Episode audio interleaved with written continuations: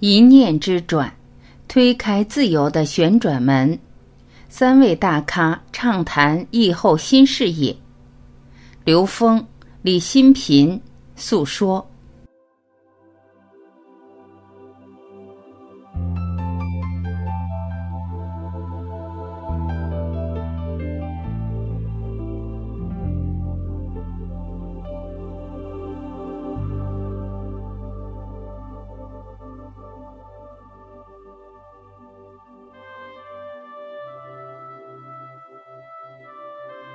高维角度看太极图，自由之门的开启。诉说，跟新平老师聊很有意思。刚才短短的这么点时间，新平老师就提到了三部电影。每次跟新平老师聊电影，都让我更加开阔。今天新平老师又提到了很有意思的太极图。之前我在跟新平老师聊诺兰导演的《信条》这部电影的时候，新平老师就跟我提到了太极图。我们自以为我们是走在黑的部分，在黑点，我们会觉得就困在那里了。但是新平老师说，黑点恰恰就是白点，它就是一体两面。黑鱼眼和白鱼眼，我们认为要走很长时间才能从黑到白，不是的，它是直接跳过来的。我也想到，我看刘峰老师的《开启你的高维智慧》这本书里面，大家有没有留心过？就在前面大概二三十页左右，就有一幅太极图。这幅太极图恰恰也是立体的，一个多维展示的，从高维角度去看的太极图。所以讲到这一点的时候，就两边都联想到了，联想到两位老师对太极图都是从立体上面去看。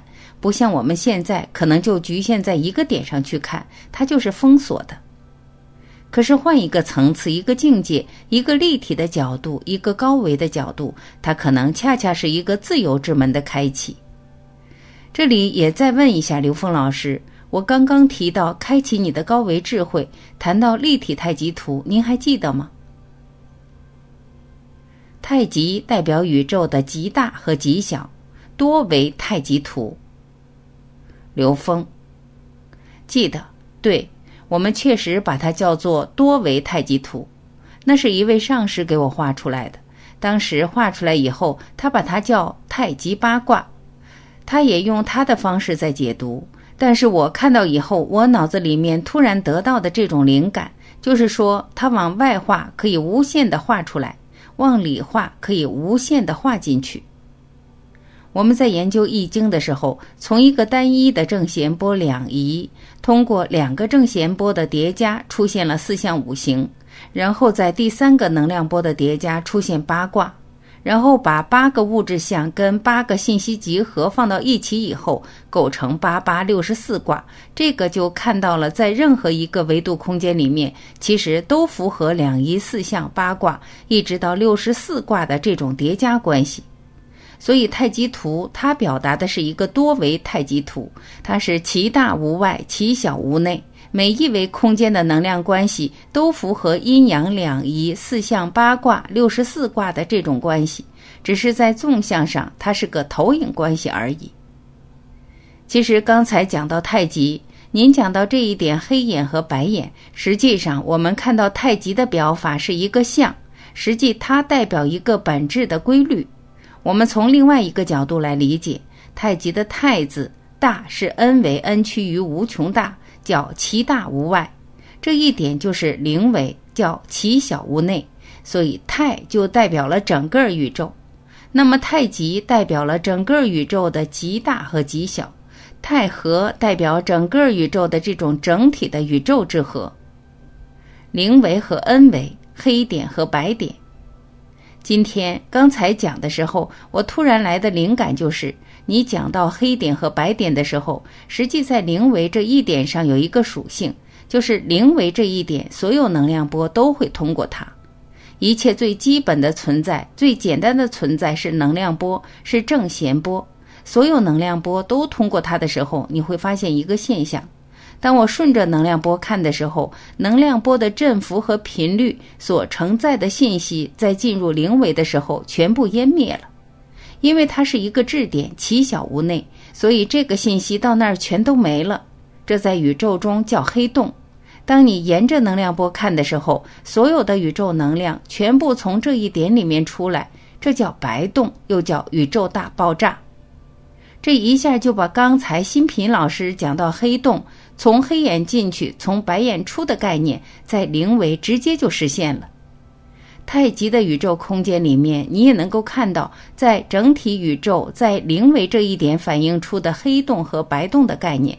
它反映了太极的另一种表达方式，不但有刚才说的有多维太极的概念，而太极的表达又跟 n 为 n 趋于无穷大代表的意义完全一样，也就是零维里面具足所有信息和它们的相互关系，与 n 为 n 趋于无穷大有着同样的信息含量。这就是整个我们在东方智慧里讲到金钟罩，它是一个完整的整体。而且它是其大无外，其小无内的。理解了这一点，这两点的属性 n 为 n 趋于无穷大和零维的唯一的共性是什么？无分别，没有分别。所有东西到这里面全部合一，只有在中间层次一离开零维，一离开 n 维，就出现了分别。这个宇宙空间一切存在源于分别。所以这也就理解刚才讲多维太极，因为多维太极它显示的不同维度层次都符合这种两仪四象八卦规律，但这种描述是对存在的一种描述，对于究竟本质的空间，它的 n 为 n 趋于无穷大和零维实际是一体的。当它是一体的时候，作为零维的话，它既代表黑洞，又代表着白洞。它既顺着能量波看，所有的东西都可以湮灭，但又可以所有东西都从这里生发。它又是梅尔卡巴，又是曼陀罗，又是心之微细空间等等。当你至心一处的时候，完全可以通透的跟整个宇宙的所有信息全然的关联，而且可以在灵维任意建构逻辑。所以在宇宙中，没有任何两件事情不可以建立关联。因为他们都通过灵维，他通过灵维可以建立任何逻辑，这样才能理解什么叫求同尊异。为什么可以在所有系统里找到共性？因为当系统完全在灵维，你可以任意的去关联，在灵维这儿大家都在一起了，到 n 维也都在一起了。所以东方智慧的太极智慧里面这种博大、这种质简而又包容、这种美妙，确实是叹为观止。谢谢。诉说，好的，谢谢刘峰老师。是这样，很有意思。我们说黑洞、白洞也是一体两面。刚才刘峰老师从灵维这个表达，大家感觉到没有？而我们今天的议题恰好是疫后新视野。前面是感觉很黑暗的疫情，但后面是新视野，也就是一体两面。我记得上个月跟刘峰老师谈观电影法，也讲到这一点。你这一面陷到二零二零年剧情里面去，你就是一个演员，会被你所遇到的各种事所局限。你现在自我的剧情里面、剧本里面出不来。可是，一转身你就是个导演，你可以一切为我所用，一切为我所编剧，只是一个转身的问题，所以很有意思。有时候我们就是一面。信条的旋转门，未来版本的自己。李新平，对的，但我想可以接续着刘峰老师讲的黑洞白洞的部分。其实，在黑洞白洞之间有一个很重要的，我们叫起点或奇异点。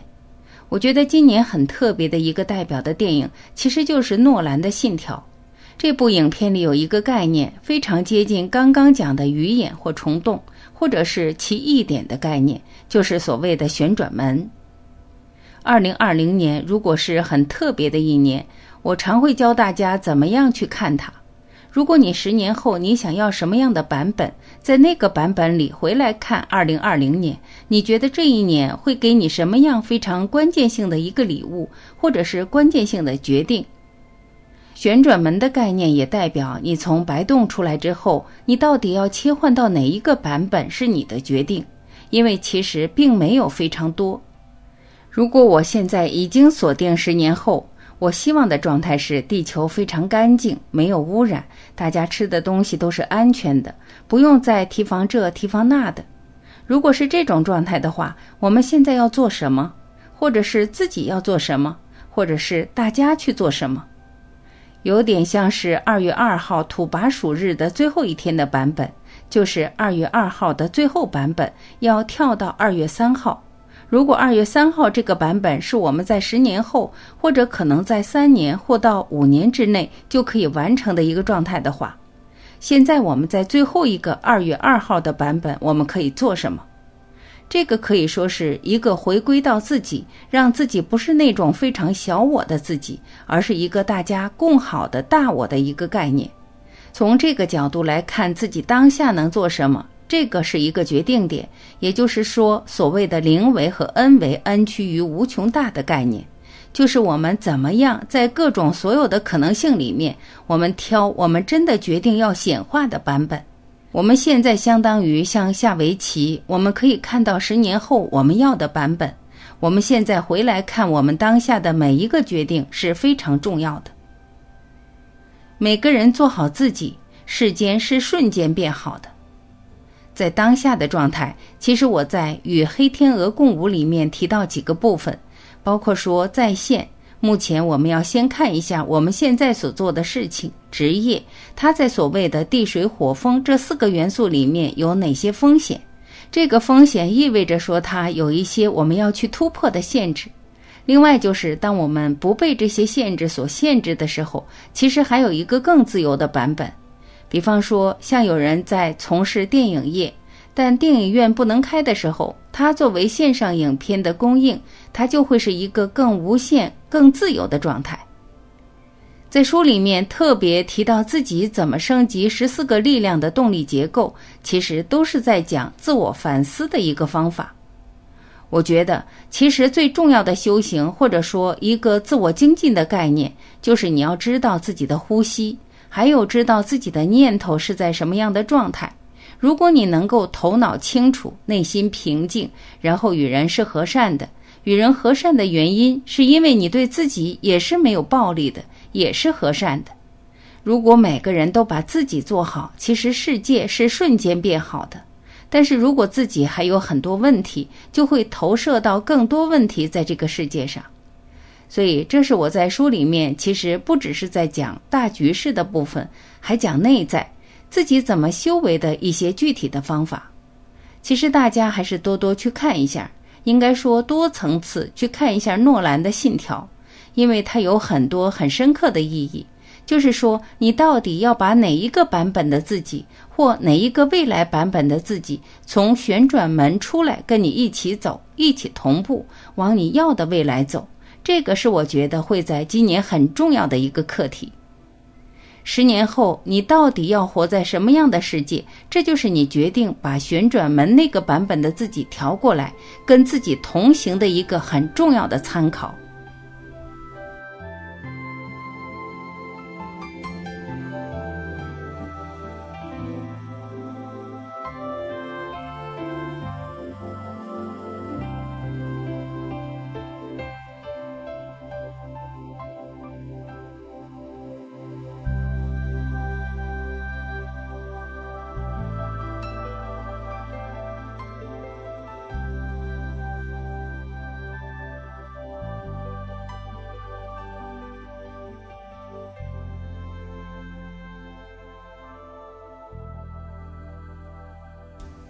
感谢聆听，我是晚琪，再会。